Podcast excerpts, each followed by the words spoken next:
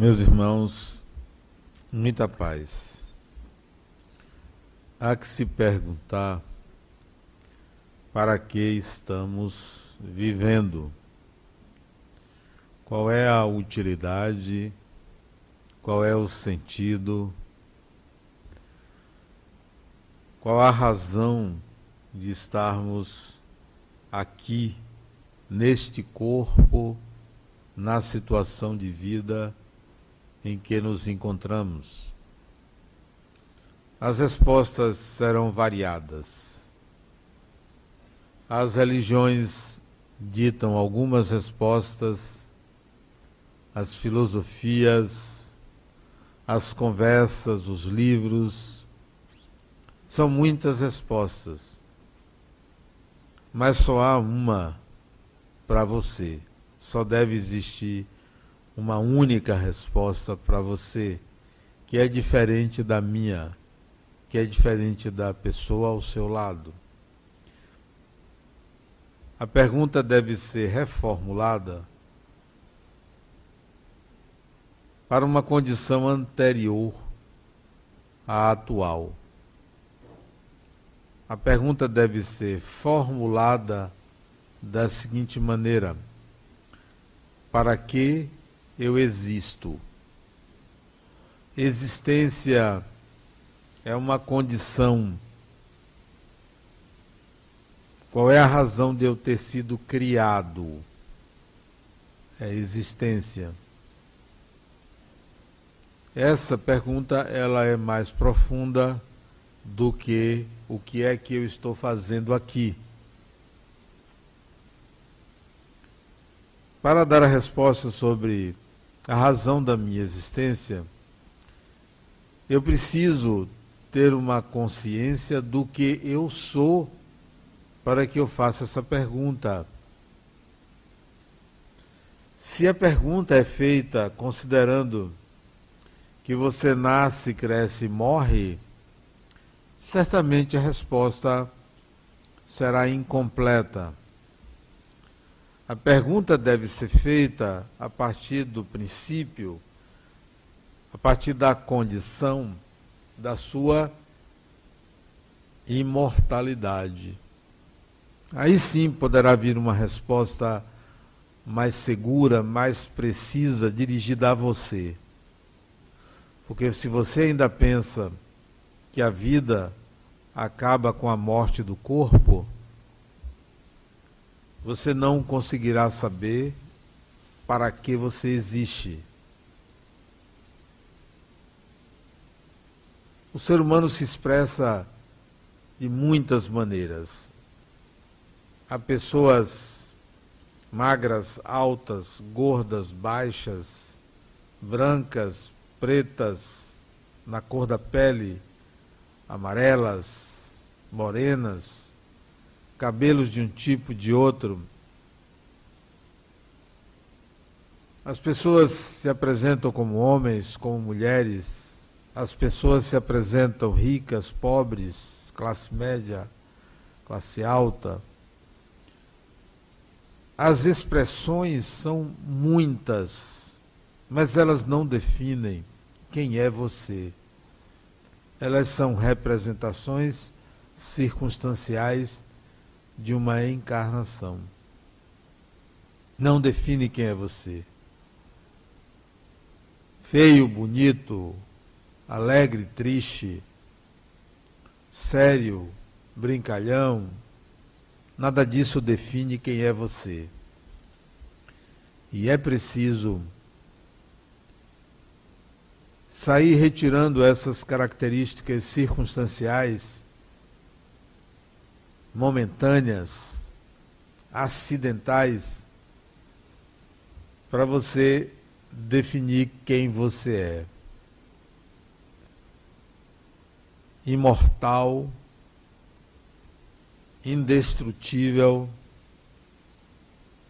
E aí você pode fazer a pergunta: para que eu fui criado nesta condição? Repito, se o pensamento for eu nasci, eu vou morrer e desaparecer, qualquer resposta será incompleta, falsa, pequena, mas se você tem consciência da sua imortalidade, a resposta então será mais complexa. Parta do princípio também de que não é possível ao espírito, à pessoa, não viver. Não existe a não vida. Existe a morte do corpo, mas não é possível não viver.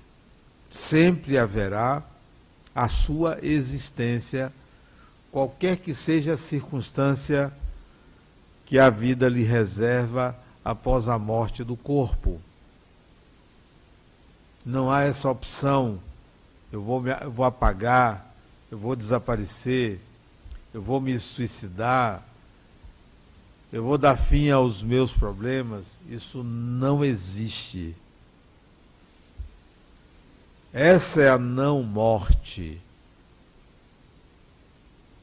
O espírito não tem o direito de não viver, não existe essa escolha. Pensando assim,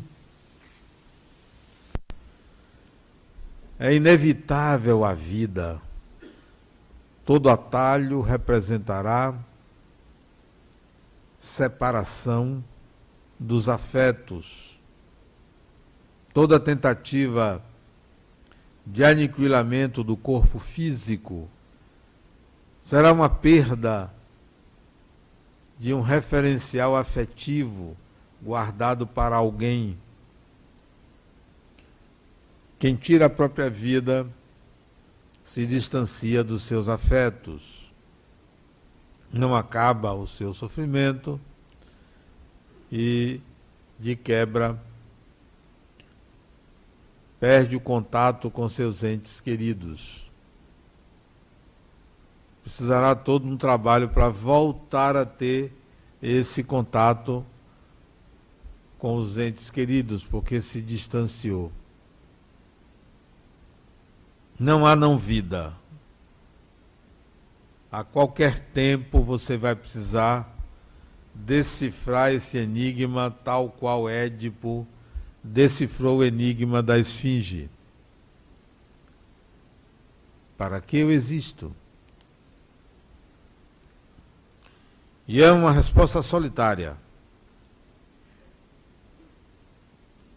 Pode perguntar a outra pessoa, pode buscar ajuda dos universitários, mas é uma resposta pessoal.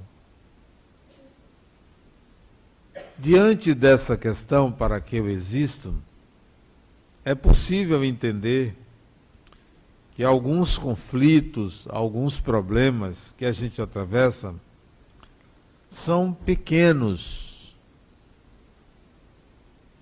são transformados em grandes problemas porque o principal problema não é resolvido, que é a razão pela qual estamos aqui vivendo nesse mundo, nesse momento, nesse corpo. Ninguém vai conseguir fugir da condição humana. Ninguém se transforma em animal, nem ninguém vira anjo. A condição humana é universal. Você não vai fugir da sua condição humana. Você não vai perder essa característica. Todo ato humano advém, portanto, desta condição. O ser humano não pensa, nem é possível alcançar o divino. Ninguém consegue extrapolar a condição humana. No entanto, a divindade marcou o espírito com a determinação de ir em busca do seu sentido e significado. Qual é o sentido, significado da sua vida? Diante desta pergunta, contas a pagar se tornam obrigações menores. Bons relacionamentos com pessoas difíceis se tornam menores. há que ser resolvido rapidamente e facilmente, porque o seu problema é a descoberta do sentido e significado da sua existência. Porque você não, é, não lhe é dado o direito de não viver. Pode adiar a morte do corpo, mas ela virá. A vida no corpo só tem sentido com a morte do corpo. A morte paradoxalmente dá sentido à vida.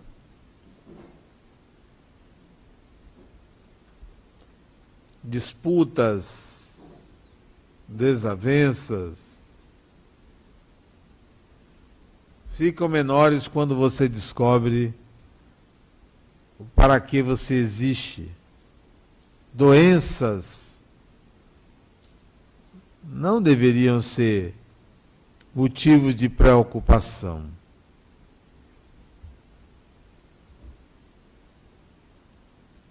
Uma vez eu atendi uma pessoa que chegou para mim e disse que estava com câncer. Ele tinha 70 anos, tinha acabado de fazer 70 anos, e estava com câncer. E eu não fiquei surpreso. Porque todo mundo que tem um corpo físico adoece. Todo mundo. Doenças pequenas, doenças graves, todo mundo adoece. Não fiquei surpreso. Quase que eu digo assim, que bom, quase, mas não saiu. Eu ia dizer que bom.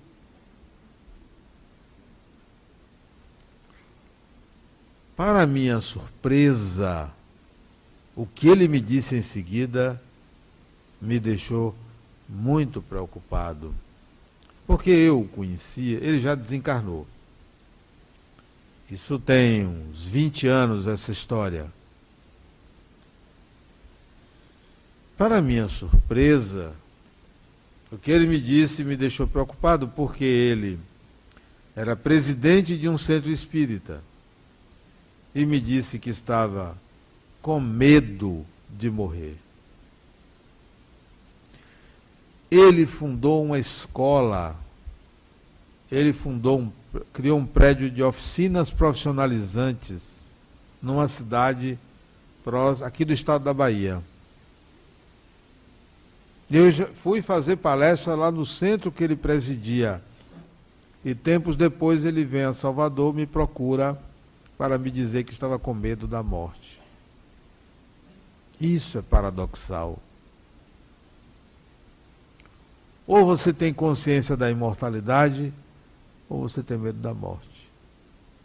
Se você tem consciência da imortalidade, você não tem medo da morte, porque você entende a necessidade da morte, a importância da morte. A morte é tão importante quanto a vida.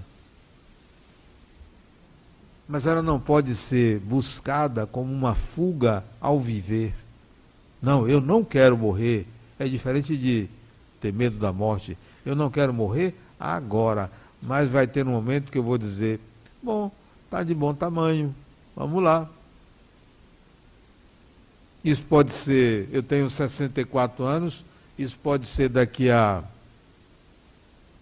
Quanto tempo? Um dia, um ano, dez anos, quinze. Depois disso aí é teimosia. Ficar muito tempo no corpo é teimosia. Não precisa. A outra chegou aqui chorando, não, minha avó morreu, não aguento. Então, quanto tempo? Quatro anos. Quatro anos, é, era muito ligada. Quantos anos ela tinha? 93. Criatura, deixa a mulher em paz, deixa a mulher embora. 93 anos, cansou. Cansa. Você fica ali, ó. Comendo, dormindo, acordando, alguém cuidando, vai embora. Né? Vai embora. Desencarne, depois você volta. Mas não, fica aquele apego a um, a um tempo que não tem mais o que aprender. É igual achar que a pessoa pode, deve ficar em coma porque o espírito está aprendendo. O quê? Corpo não muda, não, não mexe. Está aprendendo o quê? Está aprendendo a ficar preso. Melhor desligar e ir embora. Então, ele disse, mas fulano, você com medo da morte? Você é espírita?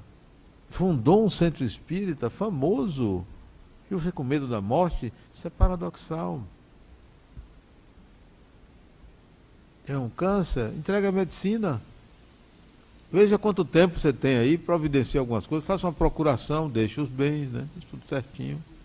Para a esposa, para os filhos, né? Resolva essas questões. E aí, vai fazer coisas boas na vida, vai morrer. Tem jeito. Ah, mas eu não queria, eu tenho muita coisa a fazer, não tem nada para fazer. Estava mais lento, 70 anos, mais devagar. Se prepare para ir embora, rapaz. Isso foi lá, outro centro, no Joana de Ângeles, que eu disse a ele, 20 anos atrás. Desencarnou. O que é que tem a desencarnação? Muda muita coisa não, porque muda só a sociedade, mas você é o mesmo, né? Vai reencontrar uma outra pessoa e o melhor é que você descobre que você volta para um lugar melhor do que você deixou. Isso é bom. Todo mundo que desencarna vai para um lugar melhor do que deixou. Todo mundo. Olha que coisa boa. E quando volta, volta para um lugar melhor do que deixou. Sempre assim. A reencarnação é o retorno do espírito a um novo corpo, numa circunstância melhor do que ele deixou. Sempre. Quando você desencarnar, você vai para um lugar melhor do que você deixou da última vez.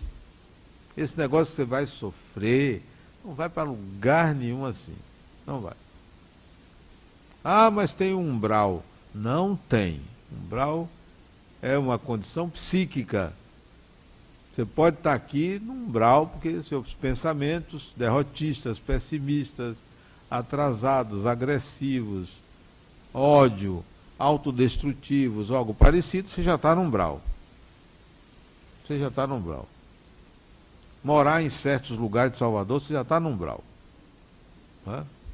Morar ali no Rio Vermelho, ali é um umbral, umbral grosso ali, né? Então, não, você quando desencarnar, você vai para um lugar melhor. Mas pode chegar doente. Pode chegar doente, é diferente, né? Pessoas que têm hábitos aversivos, vai chegar doente, vai dar trabalho, né? Melhor que resolva a sua doença aqui, doenças físicas, doenças psíquicas, resolva aqui para não ficar hospitalizado do outro lado. Porque quando a gente desencarna, a gente não vai sofrer, não vai pagar, não vai ser julgado. Não tem julgamento, não tem tribunal. Basta a sua consciência. Esse é o pior juiz que, aliás, você deveria se aliviar um pouco dos julgamentos que você faz a seu respeito. Aliviar um pouquinho, né? Para poder aliviar o julgamento que você faz a respeito dos outros. Desencarnou, se você está doente, vai para o hospital. Se desencarnou na rua por acidente, tem alguém que vai lhe pegar espiritualmente, lhe levar para um lugar de repouso. Não tem lugar ruim no mundo espiritual. Só tem lugar ruim dentro de você, dentro da sua mente, de acordo com o que você idealiza e com a sua visão de mundo. Então, para que você existe, eu já perguntei a Deus o que, que ele me fez. Não assim como eu sou. Assim como eu sou é fruto genético, é fruto da sociedade em que eu vivo. Aqui você me fez como espírito, né? E eu descobri uma razão para existir. Descubra uma razão para você existir. Não é uma missão na Terra. Para que eu existo? E eu encontrei uma razão, minha, pessoal. Descubra a sua. Resultado, quando eu descobri essa razão, foi, faz tempo, não foi agora. Né?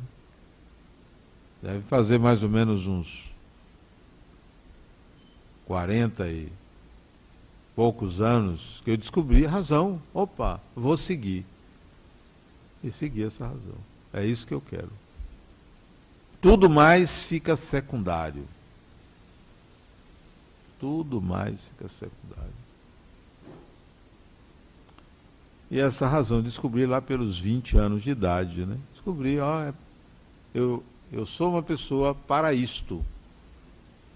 E eu me lembro que eu era uma, uma, um jovem, assim, um tanto quanto perdido, meio esquisito, bem esquisito. E eu via que meus amigos namoravam. E eu não sabia o que era isso. Eu tinha um medo muito grande de mulher, né? Não sei porquê, mas eu tinha. Bom, todo mundo namora, eu vou namorar. Consegui fazer isso aos 23 anos. Primeira namorada com quem eu me casei. Mas eu achei que isto é apenas uma estratégia do viver, porque a razão de viver não é esta. Eu me perguntava, estava no segundo grau, para que estudar? Mas todo mundo vai para a faculdade, eu vou também. Porque a razão não era esta. Todo mundo trabalha, bom, eu vou trabalhar, comecei a trabalhar. Mas a razão não era trabalhar, estudar, trabalhar. As pessoas têm carro, eu vou comprar um carro, porque Todo mundo tem, carro serve para se deslocar, mas a razão não era ter um carro. Não era aparência. Era outra razão que é até hoje. A outra razão não é ter, não é ser, não é aparecer. Não é fazer as coisas que todo mundo faz para ser, para aparecer. A razão era, era não, e é intrínseca, pessoal, exclusiva, intransferível não baseada em imitações, não baseada em influências de A, de B, de C, é uma razão pessoal. Busque sua razão pessoal e siga ela. Você vai descobrir que é na razão pessoal para existir que você estabelece um diálogo profundo com o Criador. Profundo não tem reza, não tem oração, não tem ritual. É você e o Criador. Porque você descobriu a razão da sua existência para que você existe. E aí uma encarnação passa rápido. Outro dia eu era um menino, passa rápido. E quanto mais a gente envelhece, mais rápido passa. E é bom. Eu nunca curti tanto uma idade como estou curtindo ser idoso. É uma coisa gostosa ser idoso. Idoso uma coisa boa. Né? Não quero ser jovem, não quero ter um corpo jovem. Já experimentei isso. Seria regredir, querer ser jovem, regredir. E tem gente que adora ser jovem. Adora. Por quê? Porque vive da estética, vive da aparência. Interessante que uma pessoa me abordou assim na rua. Não, semana que vem eu vou fazer uma cirurgia. O que, é que você acha? Adi. E fui embora. Só disse isso. Adi. Não sei que cirurgia era. Não sei qual, onde era. Adi. Perguntou, viu. Podia ter dito faça, né? ou não faça. Ade. Para que eu disse isso? E eu saí, porque a pessoa me puxou assim no shopping. Não, não, não pergunte, porque você vai ouvir. Perguntou a mim, vai ouvir. Não vou enganar ninguém. Eu me lembro de meu pai que disse: Meu filho, É, eu quero que você me prepare para morrer, porque eu vou morrer. Bom, meu pai, que o senhor, o senhor vai morrer mesmo. Bom que o senhor tenha me pedido isso. Ia enganar? Ele não estava doente, não. E desencarnou. Bom que o senhor procure saber da vida após a morte. Senhor vai morrer mesmo. 15 dias antes dele morrer, ele, meu filho, eu vou morrer, e começou a chorar. Meu pai não chora, senhor vai morrer, mas fique tranquilo. A vida continua, senhor vai ver. Não, não me pergunte. Aí, para que eu disse que a mulher não adiar a cirurgia? Foi uma sexta-feira, quinta-feira, quarta-feira, uma terça-feira. Terça-feira. Semana seguinte, ela me procura, segunda-feira. Adenauer, eu, depois que você me disse aquilo, eu disse para mim mesmo, pois aí é que eu vou fazer. Ele pensa que ele sabe tudo? Pois eu vou fazer. Você vê, mulher é um negócio sério, né? Se você diz que faça, ela não faz. Se você diz não faça, ela faz, né? Há dias, pois eu vou fazer essa cirurgia. Melhor médico, em São Paulo, viu? Ela foi a São Paulo fazer. Melhor médico do Brasil. Depois eu soube de que era a cirurgia. Melhor médico do Brasil. Fortuna. A cirurgia. Foi para São Paulo. Passou o fim de semana dizendo: Eu vou me operar. Foi para São Paulo no sábado, parece. Se opera na segunda ou na terça? Na segunda ele procura. Segunda-feira de manhã, ela já em São Paulo, o médico, bam, bam, bam liga para ela, não vou fazer sua cirurgia. Eu digo, oh, força que eu tenho, né? Você vê que pretensão minha. Pois o médico disse que não ia fazer. Por quê? Porque ele não queria fazer. Só deu um negócio, ele, né? Acho que eu não devo operar você. Procura outra pessoa, um colega. Aí ela veio para me pedir desculpa, que da próxima vez ela vai seguir o conselho. E não vai fazer mais a cirurgia. Porque era uma cirurgia estética, meramente estética. E eu disse para ela, quando ela me perguntou, por que, que você falou Adi? Nem pensei. Saiu do inconsciente. Aí eu disse, agora eu digo a você que você teria uma infecção hospitalar. E ela disse que a única coisa que ela tinha medo entre decidir ou não decidir fazer é que ela poderia ter uma infecção hospitalar. Está vendo? O que é isto? É que a pessoa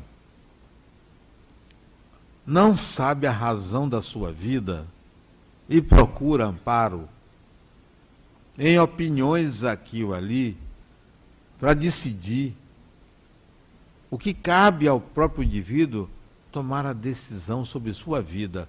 Tome a decisão sua vida. Uma coisa é você perguntar, vem cá, eu devo usar azul ou vermelho? Sim, pode perguntar. Questão estética. Agora, uma cirurgia, decida você e assuma o risco de viver.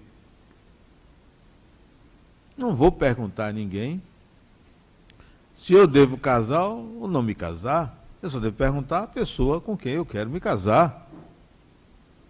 E não a um amigo, um amigo para decidir por mim.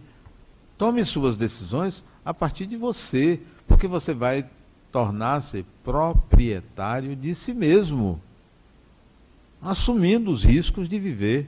Viver é um risco. Eu não digo viver ou morrer, não. Viver é um risco pelas escolhas. Tem escolhas que adiam felicidade, tem escolhas que adiam o desenvolvimento da personalidade, tem escolhas que aceleram.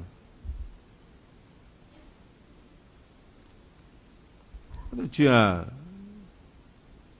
18 anos, 18 anos, morava num prédio ali na Vitória, um grupo de amigos pela primeira vez me ofereceram uma droga, maconha. Me ofereceram. O cigarro passava de boca em boca. Chegou para mim e disse, não, não quero não. Adenal, não quero. Experimente. Não preciso. e nunca usei. Eu vejo a perda de tempo das pessoas que arriscam o viver entorpecendo os sentidos. Para quê? Para nada. Matando o tempo, procrastinando decisões, dificultando suas escolhas, porque querem entorpecer os sentidos para sair da consciência. Não, assuma sua vida. A vida lhe pertence. Sua vida não é de sua mãe, de seu pai, de seu marido, sua mulher, seu companheiro, sua companheira. A vida é sua. Tome as decisões e assuma. Foi eu. Não foi meu pai, não foi minha mãe, não foi meu amigo, não foi o traficante, não foi fulano, não foi cigano. Foi eu. Eu assumo. Um dos sinais da maturidade de uma pessoa é não terceirizar responsabilidades. Nada que lhe acontece é culpa de outra pessoa. Nada. Nem que você seja inocente. Tudo que lhe acontece vem de uma predisposição psíquica. Nós nascemos com uma série de predisposições. Tudo o que lhe acontece advém das suas predisposições. Então, se alguém lhe agride, faz parte do repertório de predisposições da sua vida. São predisposições. Você vai fazer o quê com as suas predisposições? Cuide das, suas, das armadilhas que você é convidado por força das suas predisposições. São armadilhas. Quando eu vivo uma situação que tem um opositor, alguém se opondo a mim, alguém contrário ao que eu quero, ou tenho, principalmente quando eu tenho direito, quando eu tenho direito sobre uma coisa e vem alguém impedindo esse direito, eu penso assim, predisposição minha. É Deus conversando comigo. Dizendo assim para mim, Adenal, é, você tem uma predisposição. E agora você vai fazer o quê? Brigar com o outro vai cair numa armadilha. Você tem direito, então, seu direito, espere, pense, avalie, analise, cresça com a experiência. Não entre em combate. Esse não é um bom combate.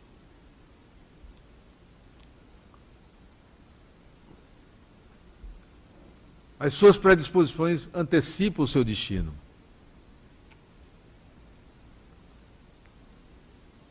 As suas predisposições atraem experiências típicas para que você aprenda.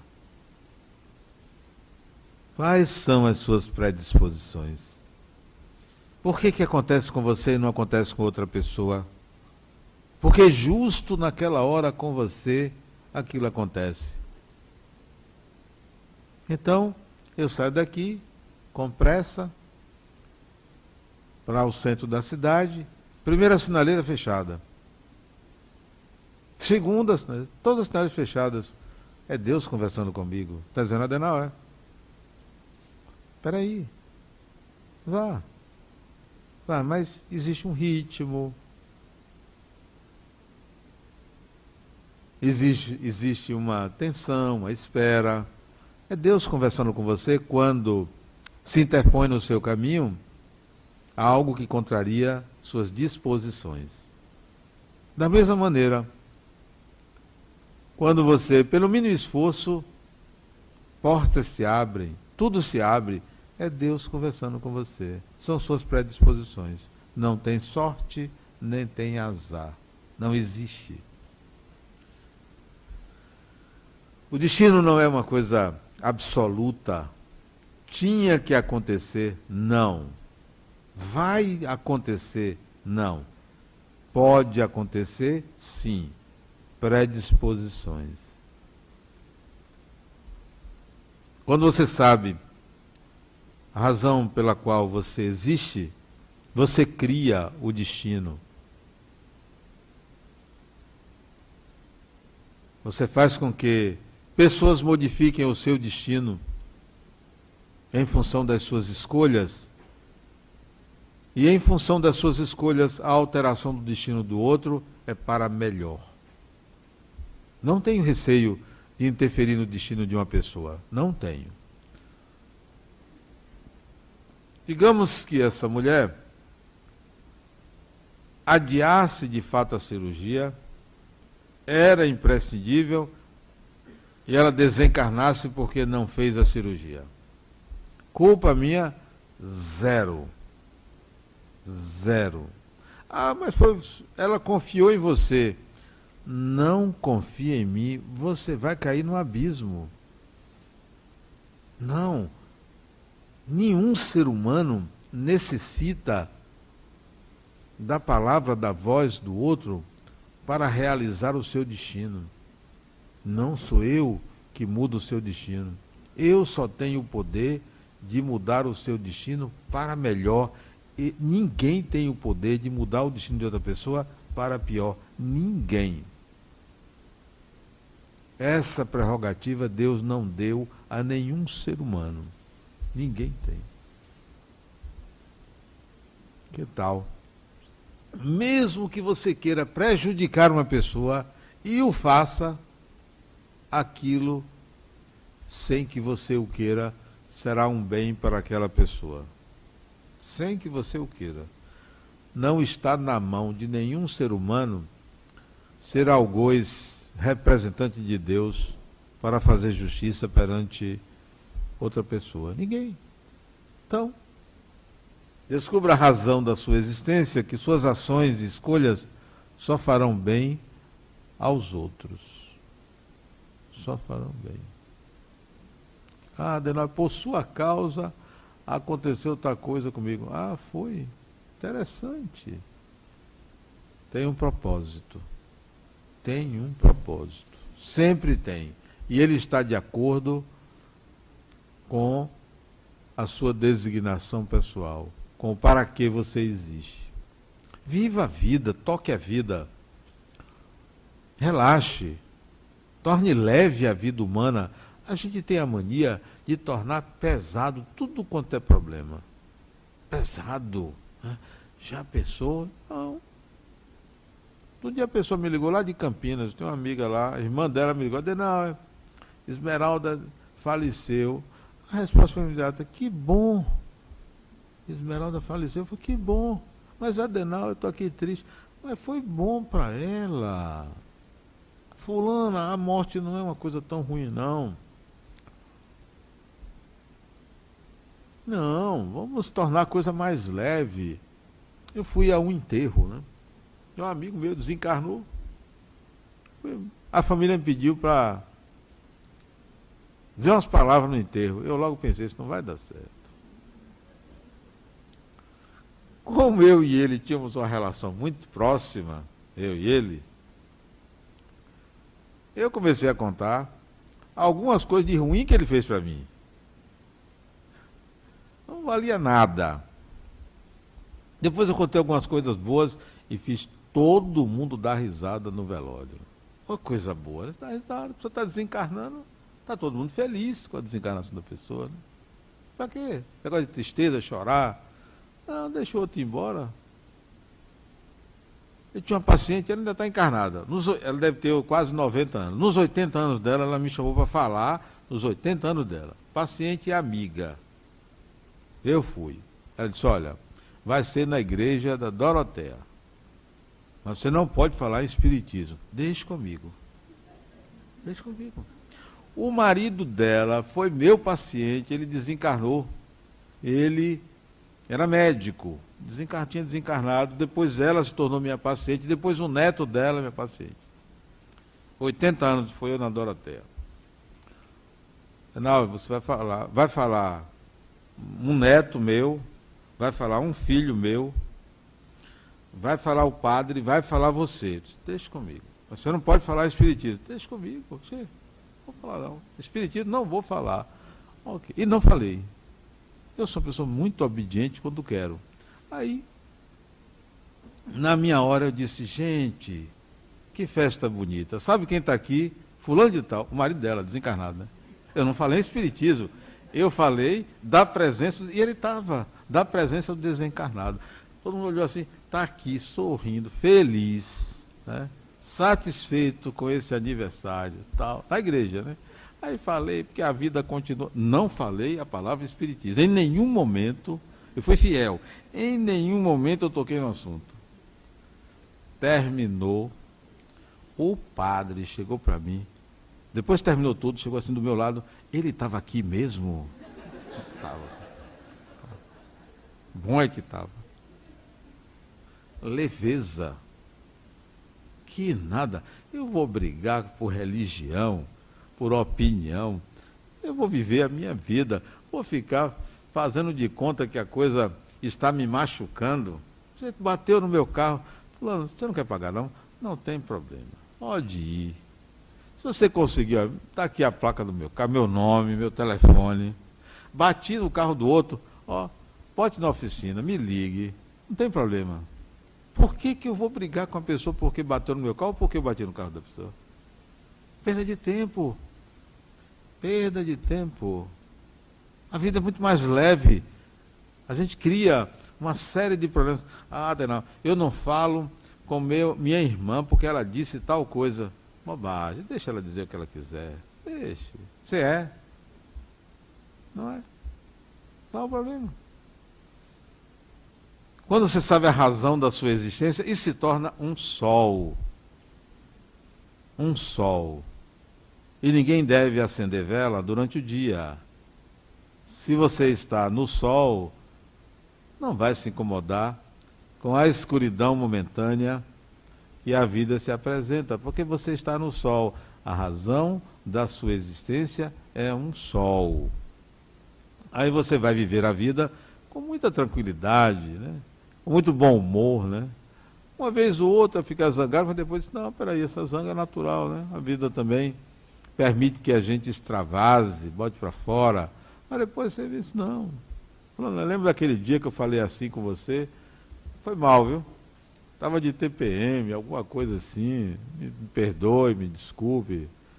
E seguia a vida com leveza, porque o que nos espera depois da morte é muito melhor.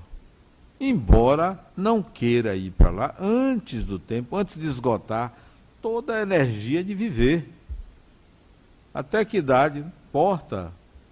Qualquer idade. Vamos viver, vamos proporcionar aprendizado em qualquer ambiente, em qualquer circunstância, com qualquer pessoa. Eu fui funcionário da Caixa Econômica Federal e tinha uma pessoa que não gostava de mim. Não gostava de mim. Ora, pode não gostar. Eu não sou Deus, tem, até Deus tem gente que nega. Né? Não sou Jesus, né? não gostava de mim. E eu passei um bom tempo querendo conquistá-la, mas não teve jeito. Ela não gostava de mim. Eu ficava preocupado, poxa, tem uma pessoa que não gosta de mim e se incomoda, né? Depois vou fazer uma coisa. Eu vou lançar um desafio. Eu quero um dia ter uma amizade com essa pessoa. Não quero que ela venha me pedir desculpas, não quero nada. Eu quero ter uma amizade com essa pessoa. Aconteceu que um chefe nosso começou a persegui-la. Por uma razão que eu até desconhecia. E eu fui a ele, fulano, você não percebe que você está prejudicando fulano? Ela era assistente social. Você não percebe que prejudica? Ah, que se faz isso? Você não vai lhe prejudicar. Ah, porque ela tem um grupo que vive me atacando. Tá? Deixe.